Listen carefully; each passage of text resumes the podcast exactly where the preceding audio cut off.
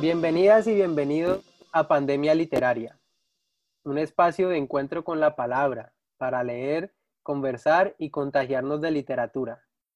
Mi nombre es Santiago Nieto, soy estudiante de música y comunicación en la Universidad ICESI y el día de hoy en el programa nos acompaña Natalia Zuluaga, quien es estudiante de antropología y comunicación también en la universidad.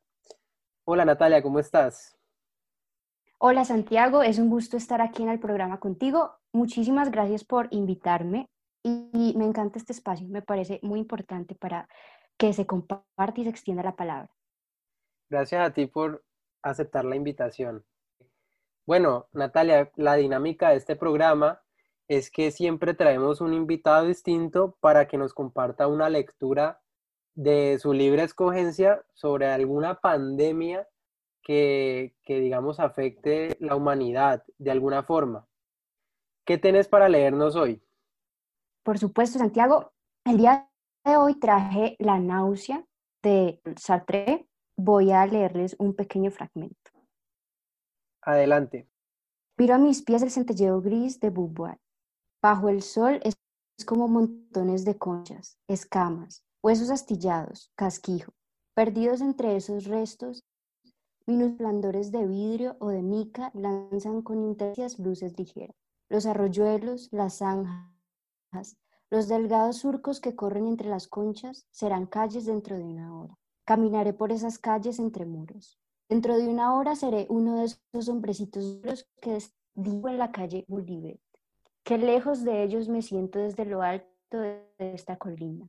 Me parece que pertenecen a otra especie. Salen de las oficinas después de la larga jornada de trabajo. Las cosas y las plazoletas con aire piensan que es su ciudad, una hermosa ciudad burguesa. No tienen miedo, se sienten en su casa. Nunca han visto otra cosa que el agua dominada que sale por los grifos, la luz que surge de las bombitas cuando se hace presión en el interior, los árboles mestizos, bastardos, sostenidos con horquetas, 100 veces por día tienen la prueba de que todo se hace mecánicamente, que el mundo obedece a leyes fijas e inmutables. Los cuerpos abandonados en el vacío caen todos a la misma edad. El jardín público se cierra a las 16 a las El plomo se funde a 335 horas. El último tranvía sale del ayuntamiento a las 23 y 5. Son apacibles, un poco taciturnos Piensan en mañana, es decir, mente en un nuevo hora. La ciudad lo dispone una sola jornada que se repite, muy parecida a todas las mañanas. Apenas la donan un poco los domingos. Imbécil. Me repugna pensar que volveré a ver sus caras gruesas y tranquilas legislan, escriben novelas populistas, se casan, cometen la extrema estupidez de hijos. La gran naturaleza vaga se ha deslizado en la ciudad, se ha infiltrado en todas partes, en sus casas, en sus oficinas, en ellos mismos. No se mueve, permanece tranquila y los hombres están bien metidos dentro. La respiran y no la ven. Se imaginan que está fuera, a 20 leguas de la ciudad. Yo veo esa, yo la veo. Sé que su sumisión es pereza, sé que no tiene leyes. Lo que es constancia solo tiene hábitos y puede cambiarlos mañana. Y si sucediera algo, si de golpe se pusiera a palpitar, entonces comprenderían que está aquí y les parecería que el corazón iba a estallarles. Entonces, ¿de qué les serviques y sus murallas, sus centrales eléctricas, sus altos hornos, sus prensas hidráulicas, Puede suceder en cualquier momento, quizás enseguida. Estos son los presagios. Por ejemplo, un padre de familia de paseo verá acercársele por la calle un guiñapo rojo como empujado por el viento. Y cuando el guiñapo esté muy cerca, verá que es un trozo de carne podrida, manchada de polvo, que se arrastra reptando, brincando. Un pedazo de carne torturada que rueda por las alcantarillas proyectando espasmódicos. O una padre mirará la mejilla de su hijo y le preguntará, ¿tienes ahí? ¿Un grano? Y verá que la carne se hincha, que oraja un poco, se entreabre y en la grieta aparecerá un tercer ojo, un ojo risueño. O sentirán suaves roces en todo el cuerpo, como las caricias que los juncos hacen a los nadadores en la ribera. Sus ropas se han convertido en cosas vivas y otro encontrará que algo le raspa en la boca, y se acercará a un espejo, abrirá la boca, y su lengua se habrá convertido en un enorme cien pies vivo, que agitará las patas y le arañará el paladar. Querrá escupirlo, pero el cien pies será una parte de sí mismo y tendrá que arrancarse y aparecerán multitud de cosas para los cuales habrá que buscar nombres nuevos. El ojo de piedra, el gran brazo tricornio, el pulgar muleta, la araña muleta, y aquel que esté dormido en su buena cama, en su dulce cuarto caliente, se despertará desnudo en un piso azulado, en un bosque de vergas zumbantes, erguidas, rojas y blancas, hacia las chimeneas de Jox con grandes testículos medio salidos de tierra, velludos y bulbosos como cebollas, y revolotearán pájaros alrededor de estas vergas, y las picotearán y las harán sangrar. El esperma correrá lenta, dulcemente de esas heridas, esperma con sangre, vidrioso y tibio con burbujitas. O no sucederá nada de todo esto, no se producirá ningún cambio apreciable, pero una mañana, al abrir las celosías, las gentes quedarán sorprendidas porque las cosas estarán pesadamente rasgadas de una especie de sentido horrible, como si esperaran. Nada más que esto. Pero por poco que dure, habrá cientos de suicidios. Bueno, sí, que esto cambie un poco para ver. No pido otra cosa. Entonces veremos a otros bruscamente sumidos en la soledad. Hombres solos, completamente solos. Con horribles monstruosidades correrán por las calles, pasarán pesadamente delante de mí, con los ojos fijos, huyendo de sus males y llevándolos consigo, con la boca abierta y su lengua insecto batiendo las alas. Entonces lanzaré una carcajada, aunque mi cuerpo esté cubierto de sucias costras opacas, y abrirán en flores de carne, en violetas, en rayos. Me apoyaré en una pared y les gritaré al pasar. ¿Qué habéis hecho de violencia? ¿Qué habéis hecho de vuestro humanismo? ¿Dónde está vuestra dignidad de cañas pensantes?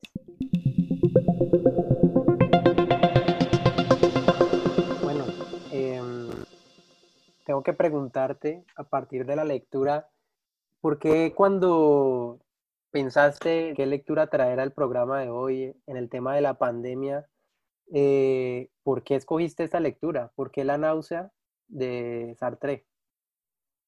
Cuando escogí la lectura para el programa, lo que pensé fue en la crisis, precisamente en el momento de crisis que estamos viviendo. Entonces se me vino una palabra a la mente que es la incertidumbre.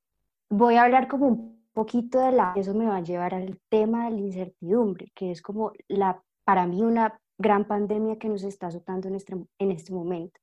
La náusea fue escrita por Sartre en 1931, justo después de la Primera Guerra Mundial.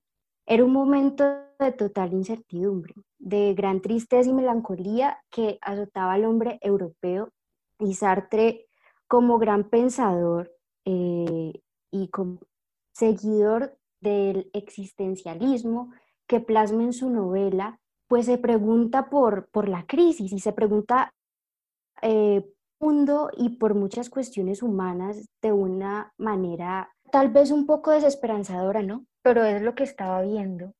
Y, y, y encuentra, no son respuestas, se encuentra como en un callejón sin salida, encuentra que, que no hay nada, ¿no? Que, que el, hombre, que el hombre está solo y es responsable de su existencia, que el hombre está abandonado a la nada. Y esa es como la premisa del existencialismo, que no, fuera de las suposiciones metafísicas, fuera de las suposiciones religiosas, como que hay un Dios, hay una compañía, está, lo que dice Sartre y, y, los, y como los seguidores del existencialismo es que no, que el hombre está abocado a la nada y que nada más que sus actuaciones lo pueden salvar. Esto de pronto es un poco desesperanzador, como dije, pero lo que siento de, de, esta lectura es que nos hace preguntarnos, bueno, estamos en un momento de crisis, en un momento de incertidumbre, pero la crisis y la incertidumbre nos lleva a preguntarnos por la vida, por las rutinas que mecánicamente hacemos todos los días y que no pensamos en ellas, ¿no? Vos te levantás eh, casi como un sonámbulo, abrís los ojos, lo primero que haces es ver la hora en el celular o mirar los mensajes en WhatsApp. Eh, luego te duchas, eh, luego salís súper apurado para el trabajo, te comes un trancón de miércoles y decís, ¿por qué? ¿Por qué? ¿Por qué? ¿Por qué no llego temprano? ¿Crees que mirando el reloj cien mil veces vas a hacer que el tráfico eh, se agilice y que así vas a poder llegar más temprano a tu trabajo, ¿no? ¿Crees que tenés el control de las cosas? ¿Crees que, y bueno, yo siento que el mundo nos ha hecho creer, o la sociedad y muchas eh, cosas, eh, que tenemos el control, ¿no? Que tenemos casi que un control absoluto sobre lo que sucede y sobre nuestras vidas. Mm. Y no. Eh, creo que la pandemia nos ha hecho caer en cuenta sobre eso, a pesar como de los grandes avances y, como el rumbo tan vertiginoso que, llevamos, la sensación de control, eh, también que yo siento que tener un aparatico de estos, el celular, el, el reloj, tantas cosas nos, nos dan esa sensación. Pues no, llegamos a un punto en que mira lo que está pasando, mira que no tenemos el control, mira que estamos en la casa sin poder hacer mucho, mira que hay gente que, que le toma más duro, ¿no? Eh, a la que la incertidumbre la nota, digamos, de manera más profunda. Entonces siento que, que este libro, La náusea, eh, y el fragmento que leímos hace como ver un orden que se altera. El nacer de una crisis que nos hace volver sobre preguntas que me parece que son necesarias. Sí, total. Em, esta lectura me parece muy pertinente porque se ve muy claro cómo se presenta el, orden de lo establecido, el orden, eh, lo controlado, la rutina que, como vos decís, es súper sea, es algo muy que todos podemos sentirnos identificados con, e, identificados con eso y de repente eh, se pregunta el narrador, ¿y si sucediera algo? Si de golpe todo cambiara, si, si algo en este orden que tan, tan establecido está alterara todo, eh, ¿cómo, qué haríamos? O sea, ¿cómo vamos a reaccionar? ¿Estamos listos? Em, y pues es la pregunta que, que nos tocó hacernos, no digamos pensando en el futuro, sino ya en lo que nos pasó este año, ¿no? Eh, nos tocó decir, estábamos preparados para, para este cambio de orden, porque a todos nos tocó, obviamente, cambiar de espacio de trabajo, espacio de estudio, y ahora todos estamos, eh, pues, estuvimos mucho tiempo encerrados en la casa, muchos todavía siguen en la casa, algunas personas ya están saliendo más, em, pero obviamente todo cambió. Y, y también algo que me parece muy interesante de esto es que yo pensaba, o sea, que cuando después de todo esto volvieran a abrir, digamos, los restaurantes, ese tipo de cosas, la gente no iba a salir de una a los restaurantes, sino que iba a ser cosa rara o y bueno, este fin de semana justo pasaba por varios restaurantes eh, y veía ya eso lleno de gente. Entonces me, llama la atención eso. No sé si es como, como una, un impulso de, los humanos, de nosotros, por querer intentar volver a esa normalidad, tener un ratico de, orden, de orden anterior, así no importe, o así, o decir, bueno, si ya están abriendo los lugares es porque todo bien, porque no pasa nada, cuando realmente pues el COVID en Colombia no, no mejora mucho, ¿no?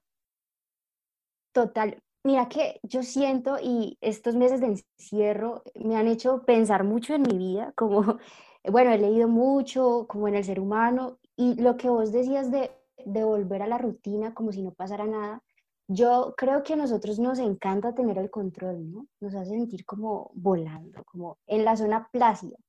Entonces, eh, nos resistimos, ¿no? Nos resistimos a los cambios y nos resistimos a que las cosas no fluyan como queremos, eh, a pesar de que esté el COVID, a pesar de que sea una realidad. Nosotros nos resistimos, tal vez nos da miedo que, que está ahí, ¿no? Como decía Sartre.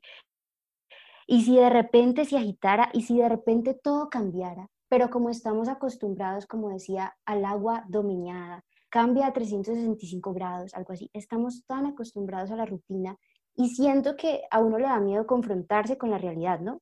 Pero siento que nos da miedo decir, mira, esto que está acá no lo veo porque me da miedo, no lo veo miedo sentir que no tengo el control, ¿no? sentir que se me salió de las manos, caramba, y que, bueno, ¿qué hago ahí, no? Yo siento también que igual no, no, no, no digo que esté mal salir a los restaurantes, pues porque de cierta manera es reactivación del comercio y siguiendo los protocolos de bioseguridad, pero sí me hace pensar en lo que vos dijiste, como esa resistencia al cambio, esa resistencia a, no dañar nuestras rutinas y, y, seguimos, ¿no? Claro, y me parece muy interesante este tema porque, a ver, la incertidumbre, ¿no? Estamos hablando de la incertidumbre como pandemia y, de una entra este otro tema, ahí es la resistencia a eso, la resistencia al cambio, que es una respuesta como casi que instintiva y automática que tenemos frente a, a, a, lo que nos genera incertidumbre, a lo desconocido, el miedo a aceptar de pronto que la realidad debe cambiar o que ya cambió, pero que todavía no, lo, no somos capaces de afrontarlo y queremos seguir como, como replicando esa rutina vieja.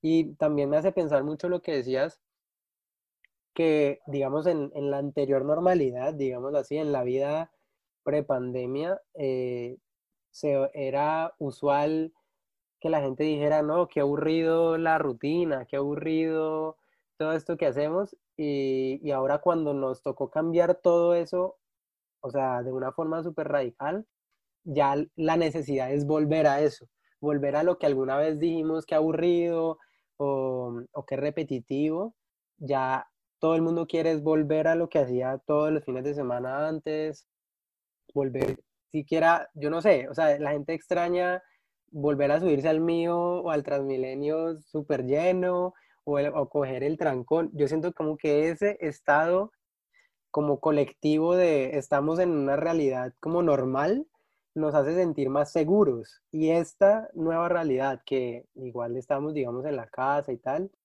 nos plantea tanta incertidumbre y yo creo que también apunta un poco a la soledad, o sea, a que estamos súper acostumbrados a que la vida es una experiencia colectiva, de comunión, y la, la cuarentena, yo siento que el gran cambio o la, la gran crisis, digamos, llevando el texto a la realidad es es esa, el paso de la vida colectiva a la vida individual. ¿Qué opinas de eso? Mira que eso es muy interesante. Estaba leyendo en estos días algo sobre las emociones. Eh, decía algo como sobre la tristeza, sobre la melancolía. Cuando vos sentís que perdés algo, eso te lleva como a un estado de recogimiento, como de soledad, de autorreflexión. Y digamos que la pandemia, como vos decís, se, se han cortado como muchas relaciones colectivas, muchos espacios comunitarios, entonces eso nos ha llevado, no digo que a todos, pero creo que a, muchas personas como a pensarnos, ¿no? A pensarnos, bueno, mira lo que está pasando, nos ha llevado a un momento de, soledad, de recogimiento que me parece necesario, porque como ya al principio vos vivís sin preguntar por qué, eh, eh, vos vivís, sí, normal, eh, experiencias. No tienes necesidad de pararte a pensar porque es que todo está bien, ¿no? No, no hay nada que te, que te detenga, que te despavire, por decirlo así, pero vas, vas, vas y no te das cuenta ni, de quién, eh, ni, ni, por qué, solo seguís los flujos y no te pones a pensar como, ve, esto, porque voy todos los días a mi trabajo, que estoy estudiando esta carrera, cosas así, hacerte esas preguntas puede resultar un poquito incómodo. Eh, yo quiero traer a colación una cita de otro escritor existencialista que se llama Albert Camus, que es como compañero de época de Sartre y ellos dieron como eh, mano a mano en esa época de, sus textos existencialistas. Dice algo súper interesante sobre como la absurdidad, como, bueno, la crisis, el momento en el que surge la pregunta. Y dice así, levantarse, coger el tranvía, cuatro horas de oficina o de fábrica, la comida, el tranvía, cuatro horas de trabajo, la cena, el sueño y lunes, martes, miércoles, jueves, viernes y sábado, con el mismo ritmo, es una ruta que se sigue fácilmente durante la mayor parte del tiempo. Pero un día surge el y todo comienza con esa lasitud teñida de asombro. Entonces, me parece que la soledad, eh, y los que han tenido como ese espacio, bueno, les surge el por qué, ¿no? E, el por qué estoy como llevando esta vida, empiezas a mirar también cómo funcionan las cosas de manera y siento que eso es importante. Bueno, no sé si dije, cita es de el libro de El mito de Sísifo, que se inspira en, una, en un mito eh, de la mitología griega, que, la, que pena la redundancia. Y es como que, sí, surge el porqué, la rutina en un punto es muy fácil de seguir, pero cuando se rompe, ¿qué hacemos acá? ¿Qué hacemos cuando se rompe, no? Y me parece que, que es importante, digamos, mm, no dejarse abatir ni, ni morir por, por esa incertidumbre, por esa crisis, eh, sino enfrentarla. Y hay una cosa del existencialismo que me parece espectacular y es, ellos asumen, pues es el punto de vista de ellos, que aunque el hombre está solo, que aunque el hombre esté en crisis y quizás su existencia en algunos momentos se torne absurda, bueno, él es responsable de su existencia. Él es responsable y a pesar de todo el caos, él va a hacer lo posible por sacarle provecho al caos. Él va a disfrutar del caos. Entonces me parece que es como, bueno, ¿qué puedo sacar de este momento de encierro? ¿Qué puedo aprender y puedo... Esta palabreja no me gusta porque vos sabes que está como es lo que más escuchan los noticieros ahora, y alocuciones de Duque a las 6 de la tarde, que es reinventárselo. No me gusta, pero es cierto, como, ¿qué provecho puedo sacar de esto? Eh, ¿Cómo puedo sobrellevar la, la, circunstancia que la incertidumbre que a unos golpea más brutalmente que a otros? ¿Qué, ¿Qué, pueden decir los que no tienen para comer y les toca salir a pesar del riesgo, ¿no? a pesar de que se pueden contagiar, que pueden morir por, porque por las estructuras desiguales y todo esto, pero sí es, ¿qué puedo hacer ante este caos y ante esta incertidumbre? No, esto está brutal. O sea, la verdad, me parece muy interesante esta, esta cuestión. O sea, esta, esta, este pensamiento de que no debemos, digamos, como personas, estar pasivos ante la llegada de estas preguntas. O sea, como que situaciones como las de la pandemia o situaciones de crisis, de, caos, de pérdida del control, que son tan impactantes en las vidas de todos, porque como vos lo decís, estamos acostumbrados a sentir que, la vida está bajo nuestro control. Cuando llegan esas situaciones, em, siempre llegan preguntas, siempre llega la incertidumbre, siempre llega un cuestionamiento, pues pesado, profundo sobre, bueno, ¿por qué, por qué tu rutina es así? ¿Por qué tu orden, por qué ese orden que se acaba de alterar era así? ¿Y por qué se alteró? ¿Era necesario alterarlo? Y me parece muy interesante esto de, de no recibir esas preguntas como, como sentencias abatidoras, sino como una oportunidad de replantearse y de decir, bueno, aquí hay, una, aquí hay un, un camino para, para el crecimiento, para aprender. Por ejemplo, me parece también muy bueno eso de que, bueno, o sea, la pandemia nos puso un montón de cosas, pero de cierta forma yo siento que hemos aprendido mucho, o sea, como que leyendo, viendo lo que pasa, eh, digamos también en este tiempo de, de más de soledad y de introspección, yo siento que hemos tenido la oportunidad de aprender mucho de cómo vivimos y, yo siento que más que nada esos aprendizajes son, eh, son herramientas para el futuro, o sea, para el crecimiento. Eso me parece muy bueno. Em, Natalia, te quería preguntar, eh, ¿cómo llegaste al libro de Sartre? ¿En qué momento de tu vida lo leíste por primera vez? Eh, contame un poquito de eso.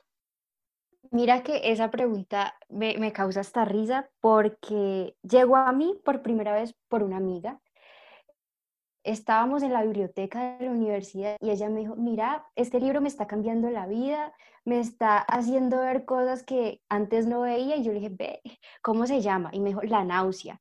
Entonces me empezó a contar de qué se trataba, me pareció súper genial, pero lo intenté leer en esa época, pero digamos que no estaba lista porque siento que un libro no es para cualquier época de la vida, ¿no? Entonces volví a él en unas vacaciones, volví y definitivamente, aunque su lectura es un poquito tediosa, me mostró muchas cosas que antes no había visto, ¿no? Me llevó a, a replantearme, me llevó a preguntarme cosas que, bueno, ¿por qué? ¿Y por qué hago lo que hago? Un poco, eh, bastante introspección y me parece que llegó en un momento adecuado. Bueno, yo lo retomé en un momento adecuado y, y me sirvió. Lo que te digo, ¿qué puedo aprender de, del dolor y de la incertidumbre? Buenísimo. Sí, estoy totalmente de acuerdo. No todos los libros son para todo momento y pasa mucho, pasa mucho que, o me ha pasado que leo un libro una vez y pienso que es mi libro favorito de mi vida y lo seguirá haciendo por siempre y me lo leo tres años después y lo detesto totalmente. Me pasó eso con, con El túnel de, Ernesto Sábato, me pasó algo así. Em, pero sí, o sea, siento que está bien interesante también eso y, y también preguntarse como por qué, yo siento que también tiene que ver con el tema del que estamos hablando, o sea, el hecho de que el libro, la segunda vez al que volviste, a, la que, en que volviste a él, es el, eh, si pudiste leerlo y si pudiste como, como acercarte más a él, es porque algo en tu orden y en, en tu vida cambió y estuviste, no sé, li, lista para leerlo y el otro momento simplemente no era el momento. Eh, no sé si quieras recomendar alguna otra lectura que relaciones con el tema de la incertidumbre o de pronto del mismo autor o algo relacionado. Quería recomendar algo que es como un poquito, bueno, no, contrario, sino que invita a pensar como, ¿y si no existiera problemas? Como que, ¿y si lo tuviéramos todo bajo control? ¿Y si viviéramos en un mundo lleno de placeres y como que los dioses de la modernidad triunfaron? Es, se llama Un Mundo Feliz, que es una distopía súper clásica, es muy reconocida, de Aldous Huxley, me, me disculpo por la pronunciación pésima, pero parece muy interesante poner esto. Y si el mundo lograra un mundo feliz, nos gustaría, que también yo siento que es chévere, ¿no? Como que, ¿qué sería de nosotros si realmente siempre tuviéramos el control? Como que, ¿qué tan rica sería la experiencia humana si se siguieran esos flujos, esos patrones de control que nos prometen, ¿no? Y que supuestamente queremos. Entonces siento que también ayuda a reflexionar sobre eso y sería mi recomendado. Muchas gracias, Natalia. Lo apunto a la lista. Definitivamente sí es un título muy nombrado y la premisa es súper interesante. Eh, bueno, ya cerrando el programa, eh, quiero volverte a agradecer por aceptar la invitación. Eh, también quiero agradecerle al equipo de producción de Radio Samán y les recuerdo a todos los oyentes que Pandemia Literaria se escucha por Radio Samán todos los jueves a las 8 y 15 de la noche. Esperamos que el programa les haya gustado y muchas gracias. Eh, muchísimas gracias por la invitación, Santiago. Este es un espacio maravilloso y espero que el conocimiento de, y la palabra siga llegando a todos. Gracias. Hasta luego.